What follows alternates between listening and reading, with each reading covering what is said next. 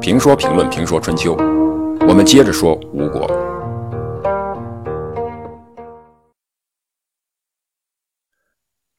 陈国的内乱给楚庄王提供了一个出兵讨伐陈国的好借口，楚国趁机灭掉了陈国。这就是人们所说的夏姬亡一国。但是这个陈国后来又复国了，复国的原因或许要归功于楚国的大夫。申叔时，楚国灭掉陈国，正赶上申叔时出使齐国回国。按照礼仪，申叔时出差回来要向楚庄王复命，所以申叔时呢就这么做了，然后就退下去了。楚庄王很不高兴，自己刚刚灭掉陈国，很多人都来祝贺，你申叔时总得有个态度吧。冒个泡说句话呗，怎么不吭一声，汇报完工作就下去了？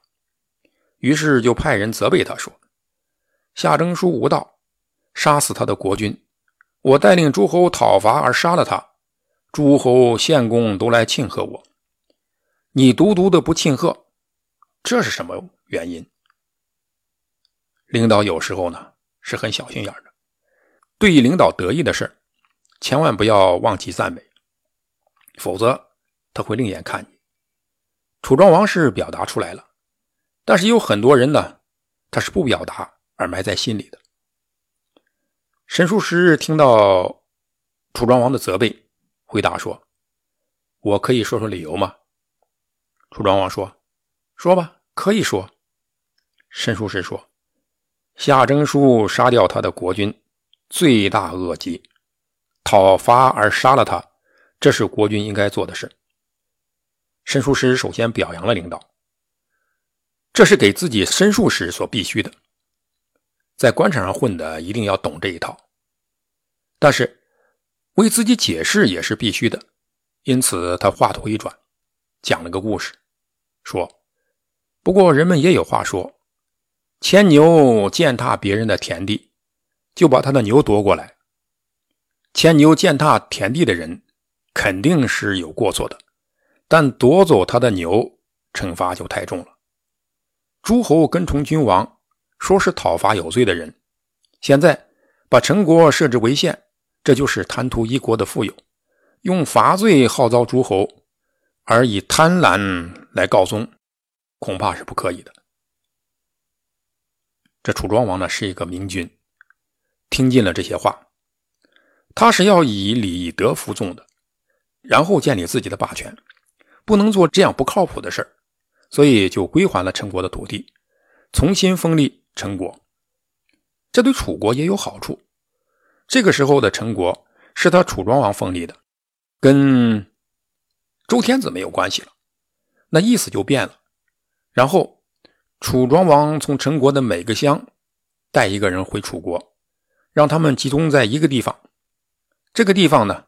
后来就称之为夏州，这就是此后湖北夏口、江夏这些地名的来历。处置完了陈国，接下来就要处置那个惹事儿的夏姬了。看在夏姬太漂亮的份上，楚庄王准备亲自纳夏姬做自己的妃子。这个时候，我楚庄王不下地狱，谁下地狱？但也就在这个时候，申公乌臣出来说话了。说大王此来是平定陈国的内乱，目的是号召天下诸侯臣服。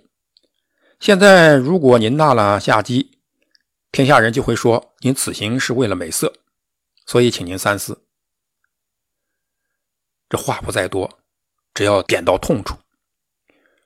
楚庄王呢，不愧是个明君英主，这个时候呢，他再心痛也得割爱了。这人都不傻。都能看出夏姬长得漂亮，所以楚庄王不接受。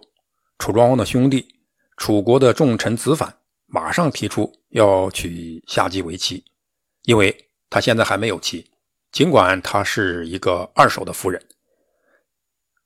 这个时候又是申公乌臣出来说话了，他劝导子反说：“这个女人呢是个不祥之人，郑国公子满因为他而死，他又克死了自己的丈夫夏玉书，因为他陈灵公被杀，他的儿子夏征舒遭屠戮，陈国大夫孔宁一行府出逃，陈国因此被楚国所灭。